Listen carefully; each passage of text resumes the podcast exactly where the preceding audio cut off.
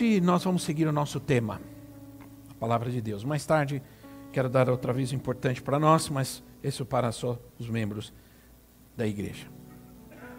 Nós estamos esse mês falando sobre um tema muito importante, sobre evangelismo pessoal. Nós entendemos que como cristãos nós temos uma responsabilidade. Como cristãos nós temos um chamado de Deus, né, que é compartilhar a nossa fé. Nós não fazemos isso porque nós queremos obrigar as pessoas a crer como nós. Não. Nós não fazemos isso porque nós cremos que porque nós achamos que o que nós cremos é melhor do que o outro crê. Não. Ao contrário, embora respeitemos a todas as pessoas, as decisões e as escolhas que cada um faz, nós temos uma responsabilidade, nós temos um chamado de Deus. Cristo deixou para nós uma missão. Uma missão. Uma comissão. Um mandato, uma ordem. De que nós devemos ir e levar o Evangelho, de Jesus, o seu Evangelho, a todas as pessoas. Agora, por quê? Por quê? Por quê? Porque o Evangelho é esperança. O Evangelho é alegria, o Evangelho é cura, o Evangelho é salvação, é libertação. Então, essa em nossa relação com o mundo, como cristãos, nós somos chamados para dar a razão da nossa esperança.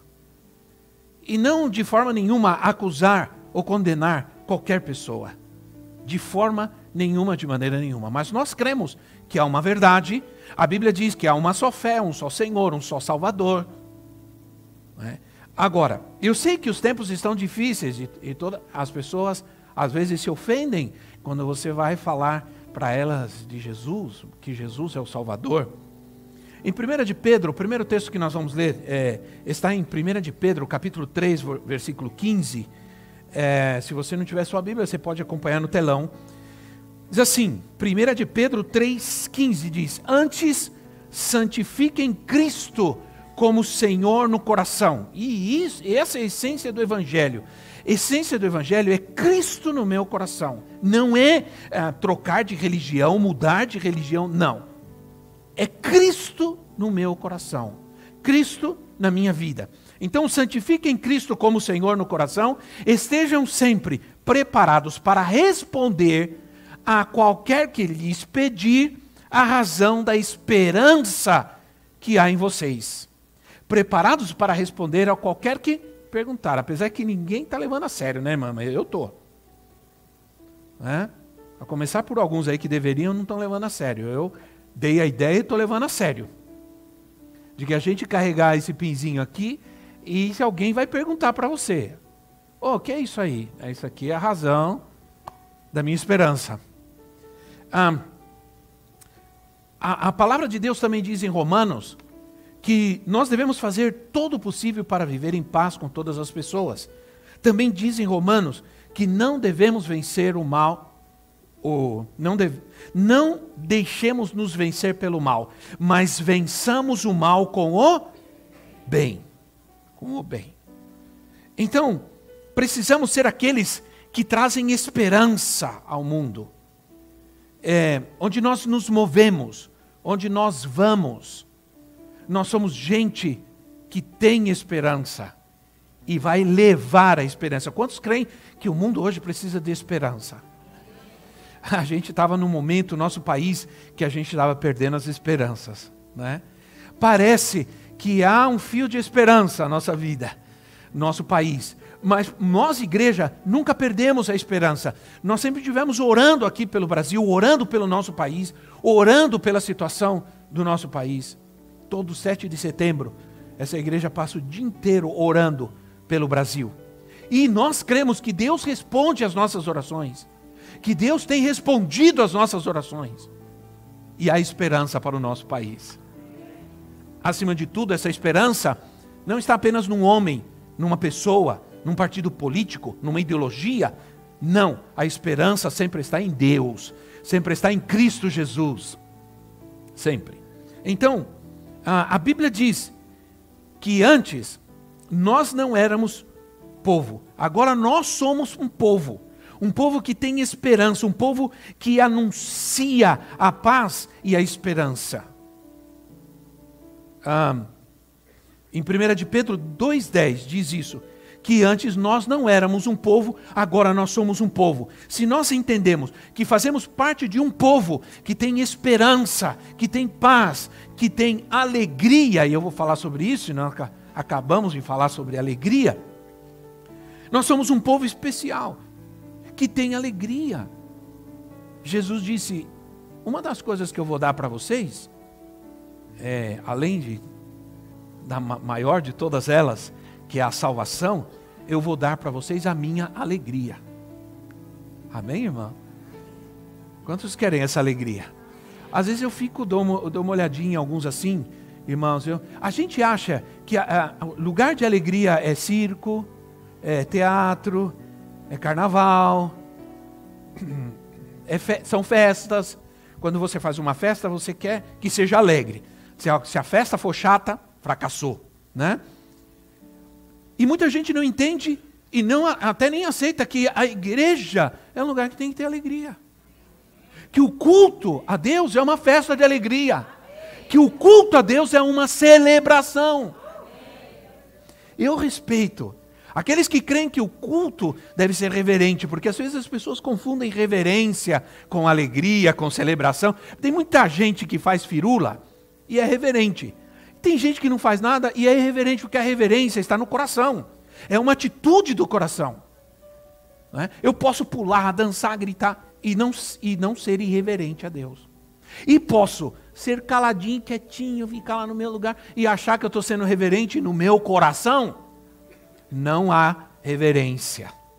Entende? Reverência, acima de tudo, é obediência, é honra, é fidelidade, é respeito. Então, é, alegria faz parte de nós. Devemos lembrar também que amar aos, aos outros nos aproxima de Deus, porque Deus é amor.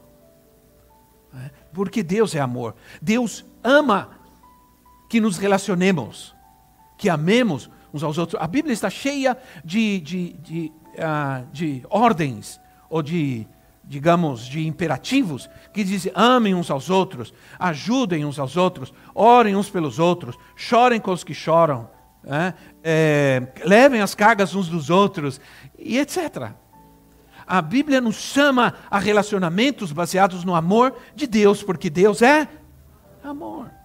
Então, nós precisamos aprender, quando nós lemos a Bíblia, nós vamos entender que a, a, Bíblia não pode ser interpretada à luz de qualquer coisa. A Bíblia não pode ser interpretada à ideia de alguém, ou a, a, a Bíblia se interpreta à luz da própria Bíblia. Isso é uma regra máxima de interpretação. Quando você lê a Bíblia e você vê um versículo e você diz, não entendi direito, eu preciso que uh, preciso entender melhor. Onde eu vou buscar uh, um melhor entendimento desse versículo da Bíblia?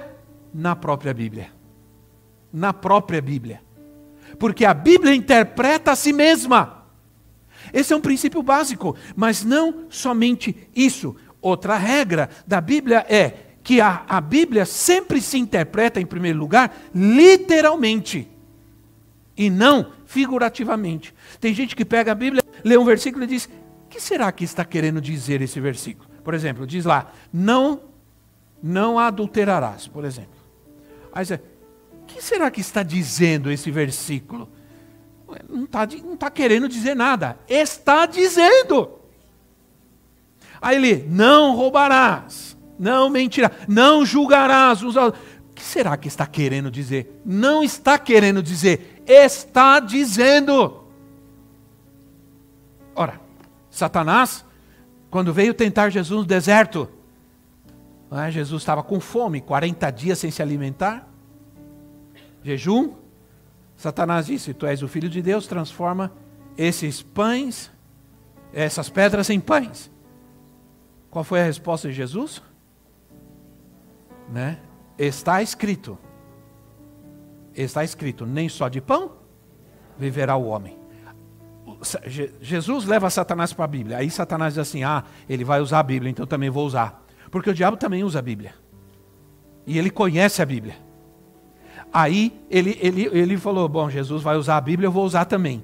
Aí ele pega, leva Jesus num lugar alto e diz assim: Olha, atire-te daqui para baixo, porque está escrito. Está escrito na Bíblia. Que aos teus anjos dará ordem ao teu respeito para te guardarem de, de todo mal. Que... Usando a Bíblia. Aí Jesus responde: Está escrito também. Hum? Está escrito também. Não tentarás ao Senhor teu Deus. Entende? É muito importante nós, por isso nós somos um povo da Bíblia. Por isso nós temos esse livro, nós o carregamos, pelo, pelo menos a maioria de nós. Né? Nós não se pode mudar o que está escrito. Jesus disse: está escrito. Não se pode mudar o que está escrito. Você quer eternizar alguma coisa? Escreve, cuidado, né? Tira uma foto também. Não se pode mudar o que está escrito. Há regras básicas de interpretação que não se pode ignorar. Quando estamos unidos a Cristo, quando estamos unidos a Cristo, nós amamos o que Ele ama. Nós buscamos o que Ele busca. E, e, nós vivemos a sua vida. Por isso, essa semana, eu postei algo ah, no meu Instagram. É, eu estava pensando, eu falei, preciso postar isso. Quando alguém se aborrece com a igreja, já está flertando com o mundo. Sinceramente. Quero falar sobre um aspecto do evangelho que eu amo demais. Que eu acho transformador, que eu acho libertador, que eu acho evangelizador. Um aspecto que sempre acompanhou minha vida desde criança e que ah, esta igreja viveu, vi, deve viver, deve continuar vivendo, pelo menos nos seus 30 anos que nós vamos cumprir o ano que vem. 30 anos, nem vou falar eu, né? Porque estava conversando essa semana com a minha esposa dizendo: Meu Deus, a igreja vai fazer 30 anos o ano que vem. E quando eu comecei essa igreja, eu tinha 30 anos. Não acredito. Estou pensando, viu?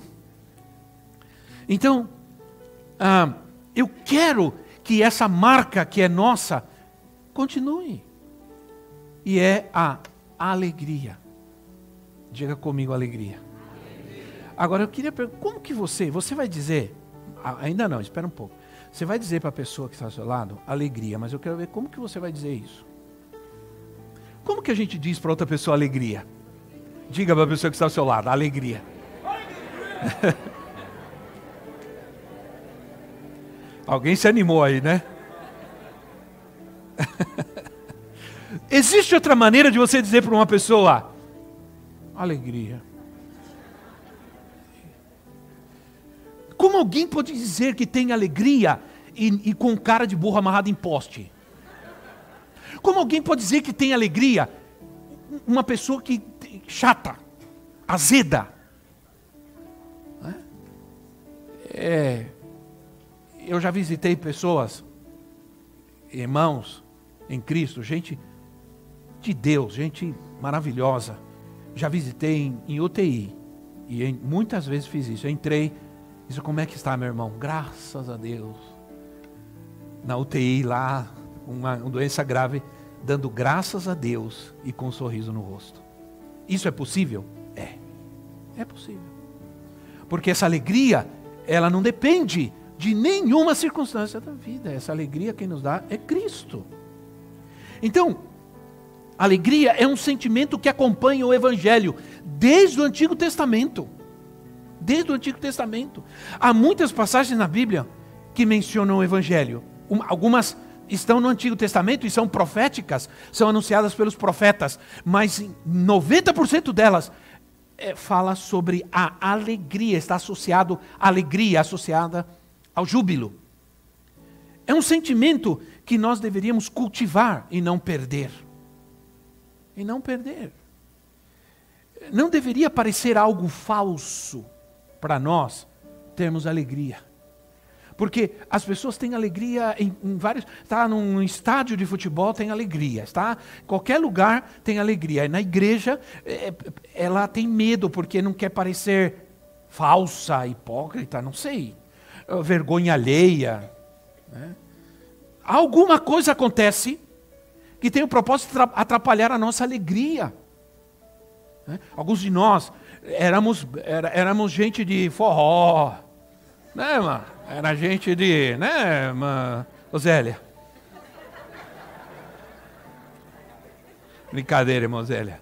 Era ou não era, irmã Zélia? Era, era. Ela confessa, ela confessa. Era. Aí vem para a igreja. Era, era, não perdia um. Era na bagunça, era, ia para festa, ia para o carnaval, três dias dançando, pulando. Vem para a igreja. Perdeu a alegria? Perdeu a alegria? Ou a alegria perdeu a sua manifestação? Porque Deus nos criou com sentimentos.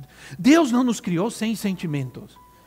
Quando a Bíblia diz que devemos adorar, devemos adorar com todo o nosso ser, com o nosso espírito, com nossa alma e com o nosso corpo. Porque são expre expressamos alegria integralmente. Nós, então, mas tem gente que parece que vem para a igreja e deixa a alma em casa. Está é, tá aqui com o corpo, mas a alma está em casa. Não se pode. Já pensou se a gente pudesse vir? Seria bom, né? Ficar em casa com o corpo e vir só com a alma também. Também não dá. Né? Não dá para deixar um vir com o outro, tem que vir. Nós temos que vir integralmente, servir a Deus, adorar, cantar. Onde está a nossa alegria? O que, que aconteceu? Olha, irmãos, desculpa, mas um homem de 60 anos está na flor da sua idade. Uma mulher também, uma mulher também. é. Para celebrar a alegria. É. É, não, de, não deveria parecer algo feio, algo ah, é, que, triste, o que aborrece, que chateia, a gente se alegrar na casa de Deus. Ao contrário, para mim o culto, com todo respeito, aqueles que creem que tem que ter solenidade no culto, com todo respeito, não tem problema, né? Tem gente que gosta. Eu, eu não consigo, irmão. Há um momento que a alegria no meu coração é tão grande que eu tenho vontade de pular, saltar, gritar, né? Mas sabe de uma coisa? Como você não faz, o outro também não faz. Como aquele não faz, eu também não faço. Como os pastores não fazem, eu também não faço. Né? É, nós vivemos, quando nós vivemos em um mundo que nos entristece, quando a gente liga a televisão, às vezes, se você não quer ficar triste, não fica vendo jornal, telejornal, essas coisas, porque isso só entristece a gente, só enche a gente de tristeza, de angústia, da situação em que se encontra a nossa sociedade, as pessoas, como estão sofrendo, como estão se destruindo umas outras, como falta amor. É né? Essa, essa, essa, o, o presidente, eh, ele, ele fez uma... Bom, esse presidente, ele surpreende às vezes a gente, né, irmãos? É surpreendente. Ele, ele fez uma, um comentário, ele disse assim, que no, no, no Supremo Tribunal Federal já era hora de ter um evangélico lá, um juiz evangélico. Ele disse isso, eu falei, meu Deus, essa esposa é poderosa. Né? E ele disse isso. Ah, já tem gente fazendo piada, criticando. E gente tirando, só dizendo, olha, se tiver um espírita, ele vai fazer não sei o quê, se tiver um não sei o quê, ele vai fazer não sei o quê, se tiver um macumbeiro, ele vai fazer isso e aquilo, mas um evangélico, ah, o que, que um evangélico vai fazer lá? Essa gente torpe. Entende? Então as pessoas é, é nos discriminam. então hoje a, a, é, a, a discriminação é, tu, é em tudo, está em tudo. Sim ou não? Agora, a alegria da salvação, nós não podemos perder, irmãos. Nós deveríamos incentivar-nos.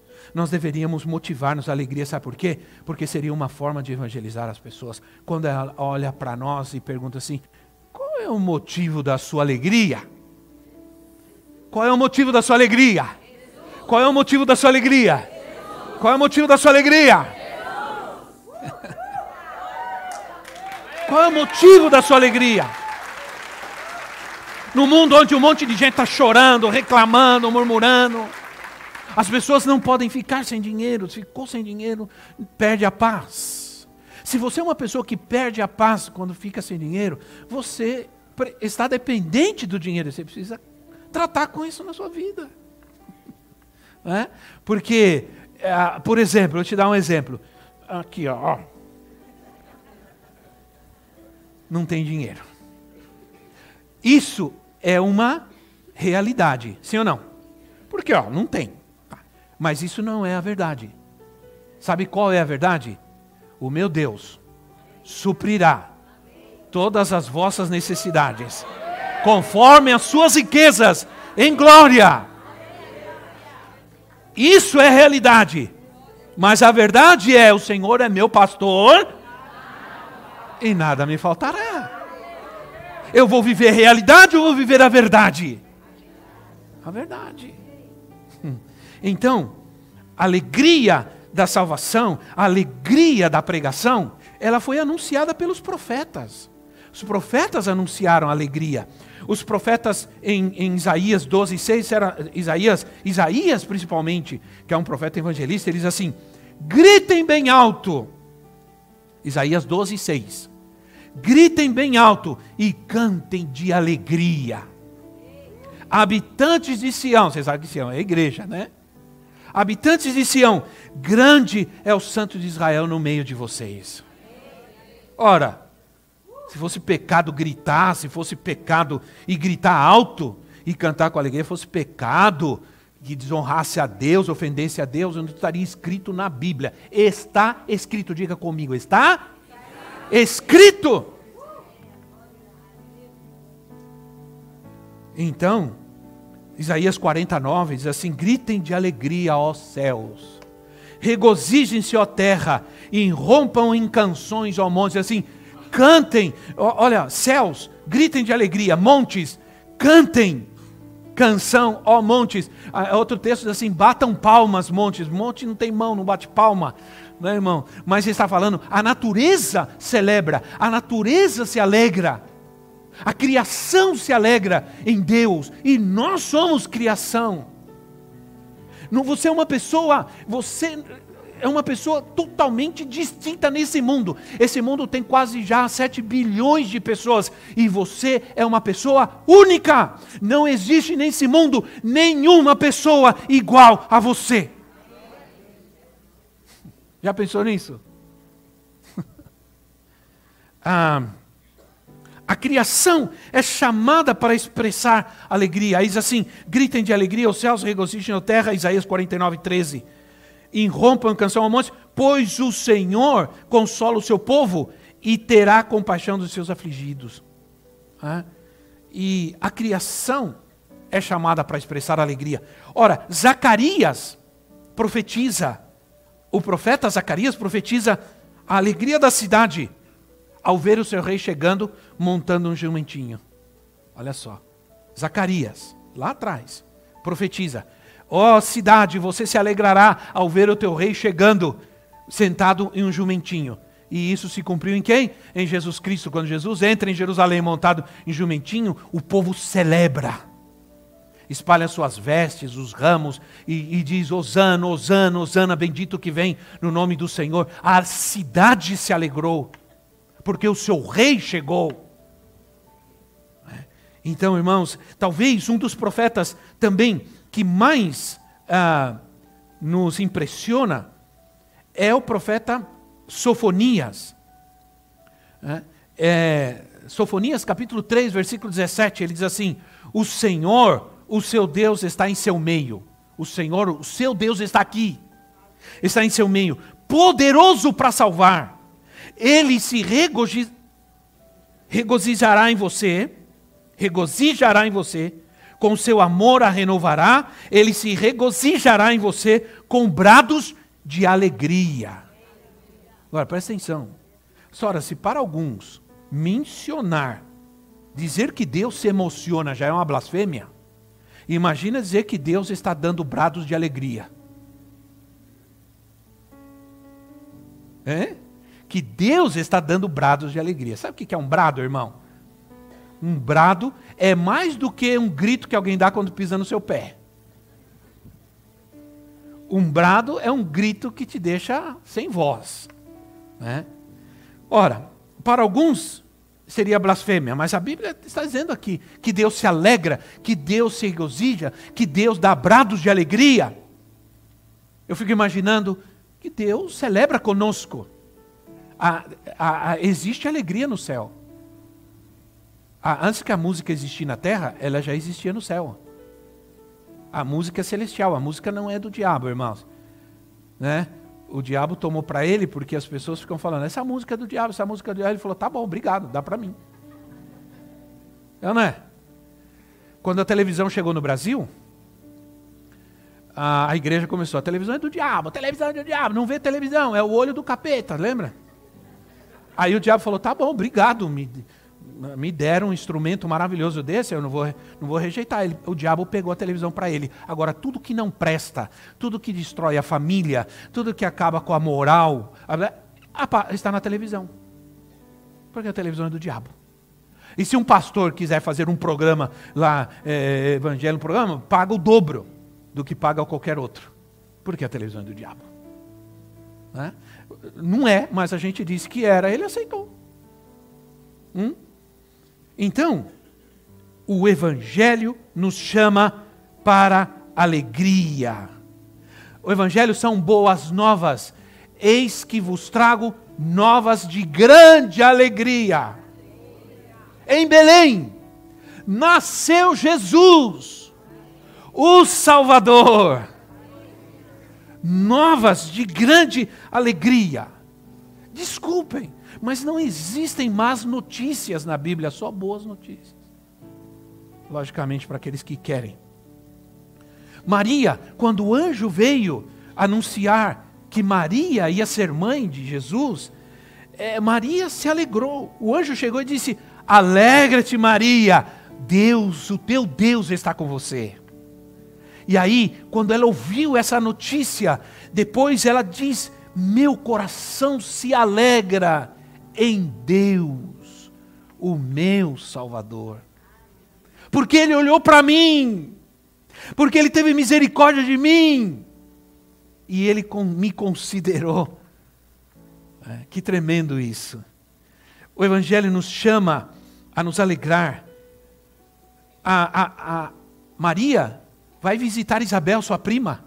Isabel grávida Maria grávida de Jesus, Isabel grávida de João Batista, quando elas se encontram, diz que a criança, Isabel disse, quando nós nos encontramos, a criança se, se mexeu, se movimentou de alegria dentro de mim.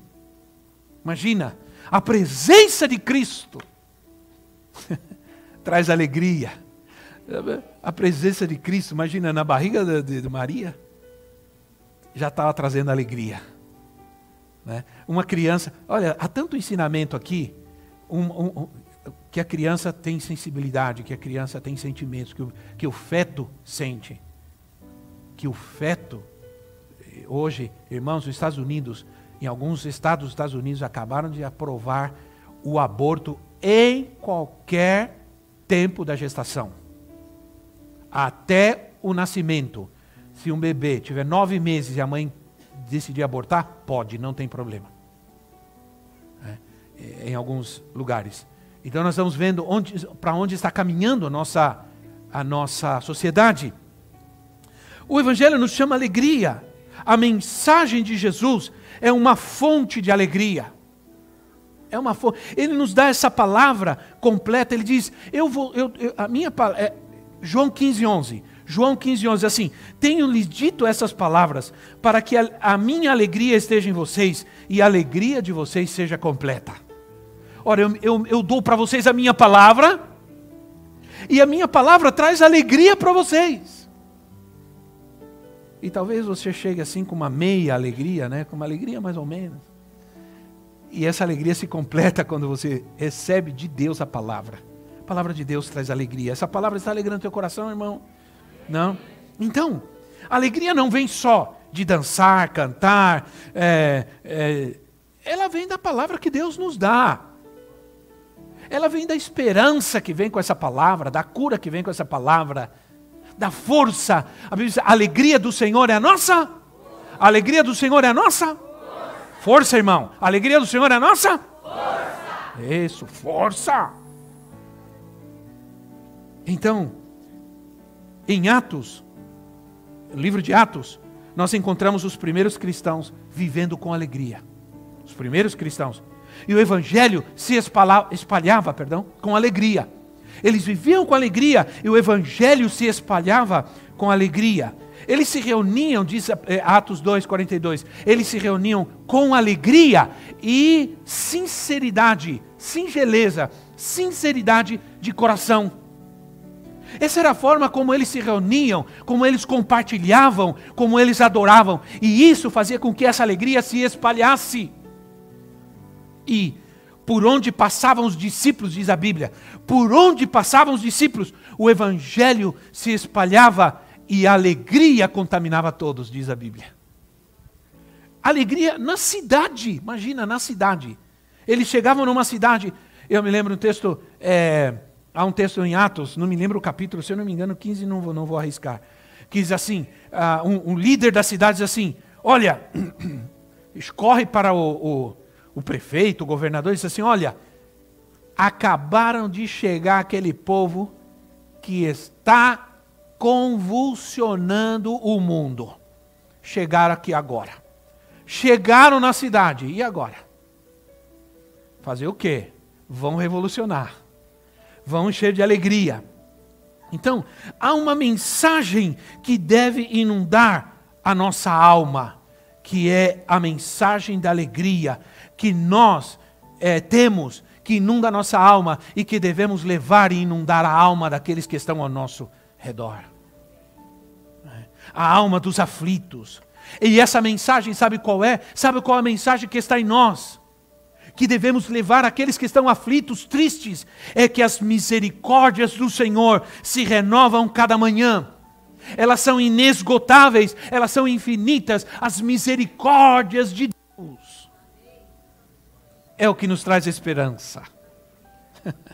Lamentações capítulo 3. Lamentações capítulo 3 tem um texto que nós gostamos muito. Diz assim, 3:21, Lamentações. Todavia lembro-me também do que pode dar-me esperança. Graças ao grande amor do Senhor é que não somos consumidos, pois as suas misericórdias são inesgotáveis. Renovam-se, renovam-se cada manhã. Grande é a tua fidelidade. Você pode não ter um dia muito bom, um dia não foi, foi ruim, você pisou na bola, mas aí você deita, você dá graças a Deus quando você amanhece. Você diz, obrigado, Senhor, e Deus não tem problema, meu filho, um novo dia, minha misericórdia está sobre você. Se levanta, se arrepende, levanta a tua cabeça, caminha, conquista, estou contigo. A esperança. Aleluia. Para nós não existe esse negócio de levantar com o pé direito, o pé esquerdo. Para nós é levantar com Cristo. Por isso diz, diz é, o salmista: em paz me deitarei, e em paz eu me levantarei. Então, compartilhar o Evangelho é compartilhar alegria. A semente só cresce e amadurece quando ela é lançada. Se você vive e expressa e semeia alegria, é o que vai acontecer ao seu redor. Assim a vida que nós semeamos a, a outros. Sabe por que a vida cristã para alguns é chata? Porque nós não estamos compartilhando nossa fé. E há uma alegria maravilhosa quando você compartilha sua fé a alguém e vê Deus fazer a obra na vida dessa pessoa. Deus curar, Deus libertar, Deus restaurar uma família, um casal, um casamento. Tem preço. Nós temos muitas vidas aqui restauradas por Deus, muitos casamentos restaurados por Deus muitas vidas curadas por Deus. Isso é motivo de alegria. Agora, não, nós não estamos. A vida fica monótona se nós não, não compartilhamos a alegria que Deus nos dá. Entende? Ora, irmãos, a Bíblia diz que ir à igreja é motivo de alegria. Assim, alegrei-me quando me disseram, vamos à casa do Senhor. Eu me alegrei. Quando me disseram, imagina quando eu chego então, só de falar, vamos para a igreja, eu me alegro. Agora você, vamos para a igreja, ah, não, não, não, é muito chato. Né? Irmão, a chatice está em nós, não na igreja. Sim ou não? Ah, ah, eu alegrei, olha, vocês já perceberam uma coisa? Todas as lutas que um casal sofre, passa, é quando ele vai se preparar para ir para a igreja. Já perceberam? Acontece de tudo. Some a camisa, não está passada a camisa, some a cueca. Não acha, eu não achava escova para o meu cabelo. Eu sempre fui muito vaidoso com o meu cabelo e sempre quis o meu cabelo bem alinhado. Aí todo domingo, cadê minha escova de cabelo? Aí era uma briga. E a gente percebia que o motivo era para tirar a sua alegria. Ah, não acha isso, não acha aquilo. Ah, anda logo, eu vou para o carro. Se você não vier, eu vou embora. Você sempre me atrasa. E, como é assim ou não? Aí fica todo mundo ranzinza, aí vem de cara feia. Aí o cara fecha no trânsito. Ah, como você acha que você vai chegar na igreja? Sim ou não, irmão? Aí o que eu fiz? Fui e comprei umas 10 escovas. Coloquei uma aqui, outra ali, outra aqui, outra ali ninguém vai tirar minha alegria. Não é uma escova de cabelo que vai tirar minha alegria. Mas sabe de uma coisa? Acontece sim ou não? Tudo para tirar a nossa alegria. Aí devemos louvar e adorar a Deus com alegria. Ora, cantai louvores ao Senhor com alegria. Celebrai com júbilo ao Senhor. Batei palmas todos os povos, celebrai com júbilo ao Senhor. Ninguém pode dizer para mim como que eu tenho que louvar a Deus. Sabe o que diz para mim? Quem a única autoridade que pode dizer para mim como eu devo, se eu devo bater palma, gritar, pular ou não, se isso é certo, se é errado. Isso não é ninguém que diz isso, não é nenhum abençoado, reformado por aí não. É a Bíblia. É a Bíblia. E, e a Bíblia diz também que quando a gente oferta, a gente deve ofertar com alegria. alegria. Né? Deus ama quem dá com alegria. alegria. Não com tristeza. Tem gente que põe, quando vai pôr a mão no bolso para dar, dói o coração. Né? Vai pôr a mão no bolso, dói o coração. Vai pôr a mão no bolso, dói o coração. E nunca tira nada do bolso, porque sempre dói o coração. Né? Lembra que eu disse, a única razão de nós não darmos nossos dízimos, nossas ofertas a Deus, sabe qual que é? É o egoísmo. Porque a gente, a gente sempre pensa, o que eu não faria com esse dinheiro? Não somos capazes de pensar o que Deus faria com esse dinheiro. Quantas pessoas seriam salvas e libertas no mundo com esse dinheiro? Não é? Porque, na final de contas, Deus mesmo não precisa de nada de nós. Tudo que Ele pede para nós é para abençoar a nós mesmos. Né? Não podemos viver a vida nos esquecendo que Deus nos chamou para ir, enviar, suprir, abençoar este mundo. Não nos esqueçamos disso. A alegria de compartilhar a nossa fé, de evangelizar. Né? Aí eu quero caminhar rápido, porque, meus irmãos, sinceramente, eu não estava nem na metade da minha ministração. Mas tudo bem. Nós vamos sair daqui hoje. Né? Domingo passado eu falei sobre a parábola do semeador. Nessa parábola nós aprendemos que tipo de solo, que não, não, a parábola não trata do semeador e nem da semente, ela trata do tipo de solo. Né? Que é importante, o tipo de solo é importante para o desenvolvimento da semente, que é a palavra de Deus. A semente é o evangelho. Como pai, como pais, devemos preparar o solo na vida dos nossos filhos para que eles cresçam. E para mim, esse solo é o ambiente familiar. Eu estou seguindo a, a, direção aí de Deus nesses dias. Eu vou falar todo domingo sobre isso. Todo domingo. Porque esse é um grande problema que nós estamos enfrentando nos dias de hoje. Se eu perguntar quantos pais estão enfrentando lutas com seus filhos, tenho certeza que muitos. Eu tenho falado com pastores, com líderes, há muitas lutas e dificuldades. Né?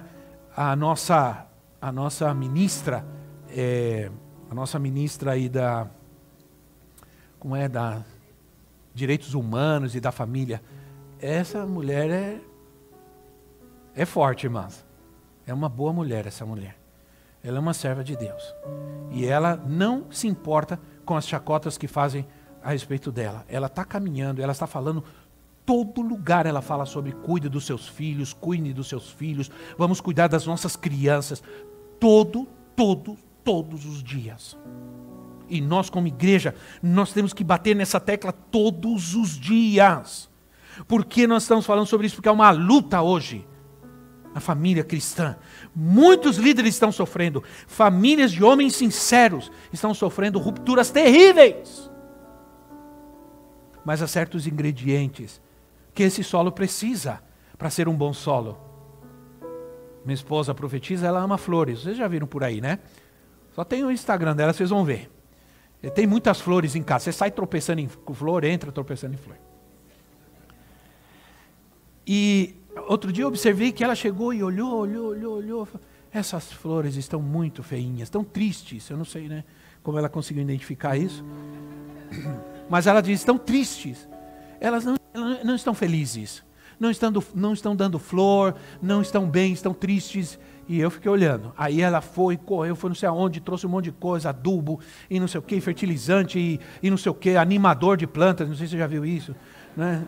tal, fortificante de planta, tento, né, meu irmão? Aí trouxe e deu para as plantas, e passou dois, três dias as plantas tudo verde, dando flor e tudo. E eu olhei aquilo. É isso que fazemos ou não fazemos na nossa família. Se nós não adubamos, se nós não fertilizamos o solo da nossa casa, o resultado disso está na sociedade. Entende? Então, a, a criança precisa de muitas coisas. Esse solo precisa de muitas coisas. Entre elas, precisa de disciplina. Disciplina é uma, uma maneira prática de amar. Como que um pai pratica o amor? Disciplinando. Disciplinando. A criança precisa associar as, que associar coisas erradas com punição. Seria errado dizer que o propósito da disciplina não é apenas corrigir, mas também é fazer a criança crescer entendendo que se ela peca, tem consequências. Que se ela mente, tem consequências. De que se ela agride, tem consequências. Hum? Como que ela aprende isso se não há nenhuma punição? É triste ver a minha netinha sendo corrigida e disciplinada eu saio fora. Eu vou embora. Outro dia foram fazer um procedimento lá de lavagem no nariz e tudo. Eu falei, tá, tô. Fui embora. Só vou voltar quando ela parar de chorar. Então o que acontece? Ah, ela. É, disciplina. Senta aí. Você está de castigo porque você desobedeceu. E não sai. E ela fica lá e, e não sai. Ela está aprendendo que há uma punição quando se faz algo errado. Ela está aprendendo isso. Agora, hoje está faltando essa disciplina. Se não se corrige o erro, não se pune, a criança cresce com uma sensação de impunidade que ela vai levar para outras áreas da vida dela. Eu posso fazer qualquer coisa, porque eu sei que não vai acontecer nada comigo. Nós temos professores aqui, nós temos professores, e eles contam que chamam o, o filho é rebelde, é mal educado, não faz as lições, agride outros, é, é, tira nota alta nas provas, é, baixa nas provas, não estuda, chama os pais, os pais, não, deixa eu rever isso daí, não é bem assim, meu filho não é assim. Que, que você acha que vai acontecer com essa criança?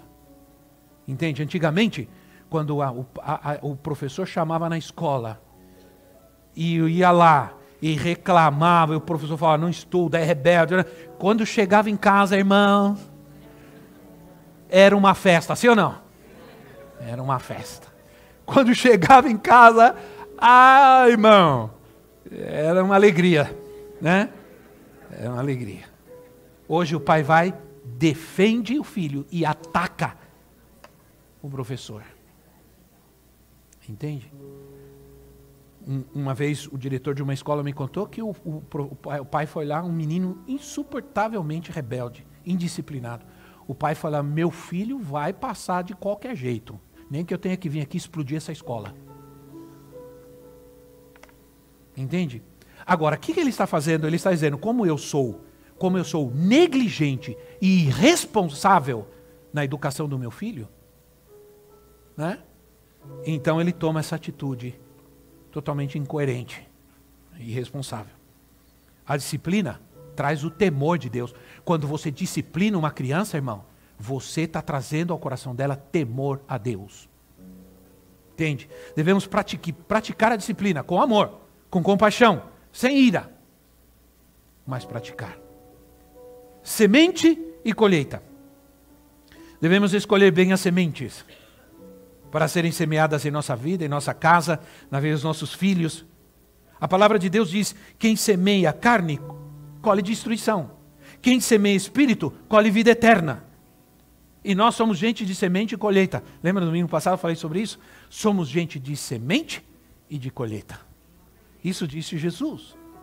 Então devemos todos os dias semear a palavra de Deus aos nossos filhos. Semeia a Bíblia, semeia a palavra todos os dias quando nós lhe falamos versículos sobre Deus, quando a gente fala sobre o Senhor, qual é a vontade de Deus, eles podem protestar e, e falar qualquer coisa, não importa, a semente está sendo semeada. É? À, à medida que você semeia a semente da oração, da fé, ela, essa semente vai crescer em algum momento, em algum momento vai começar a dar frutos, para a glória do Senhor. Amém? Vamos nos colocar em pé, porque senão eu estou tão empolgado e tão alegre que eu não termino hoje. Se a gente não se empolga com a palavra de Deus, com que mais a gente vai se empolgar, né, irmãos? Se a gente não se empolga com as coisas de Deus, com que a gente vai se empolgar nessa terra?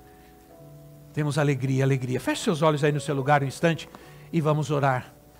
Com mais alguns minutos, tenha paciência, isso, e vamos orar. Importante que você fique firme aí no seu lugar, para que a gente. É, eu não sei é, se nessa manhã, e eu sempre peço que você feche seus olhos, não, é pra, não, não existe nada místico nisso, apenas para que você não se distraia, né? Senão se você se distrai. Mas eu quero orar, quero orar porque, quem sabe você entrou aqui esta manhã triste não está feliz, não está bem, as coisas não estão indo bem, a sua vida não está bem, sua família não está bem, sua casa não está bem. Há muitas dificuldades e lutas, coisas que estão trazendo profunda tristeza ao teu coração essa manhã. Talvez você tenha entrado aqui e ainda não tem Jesus na sua vida. Não, não. Eu disse que é uma alegria ir à igreja, à casa de Deus. Você não entende isso, porque você você diz para você mesmo que tem necessidade, que não preciso. Né? Você trata de convencer a você mesmo que não há necessidade. Mas há necessidade sim. E talvez você tenha entrado aqui não tenha Cristo no seu coração ainda, não tenha trazido essa alegria. Jesus é alegria. E é alegria no teu coração, é boas novas. Jesus é alegria na tua vida, é alegria de Deus, é paz, é esperança para você, para sua família, para sua casa. Entende? Mas eu quero orar bem mesmo, espe especificamente por pessoas que sentem, que se sentem tristes. Hoje a depressão é uma doença terrível nos dias de hoje. A depressão é uma doença que está atacando muita gente, inclusive hoje, não mais adultos, mas crianças, adolescentes, estão fazendo tratamento, tomando remédio contra a depressão. E se você quer que oremos por você, Vamos orar por você, para que o Senhor traga alegria. Quero dizer uma coisa para você, eu vou orar por você, porque eu tenho alegria na minha vida. Eu tenho alegria na minha vida. Nada tira a minha alegria. E eu quero orar para você que essa mesma alegria que está no meu coração também venha sobre a tua vida hoje, agora. E você saia daqui cheio da alegria do Senhor no teu coração. cheio da vida de Cristo no teu coração, cheio de paz no teu coração. Quantos querem isso para a sua vida?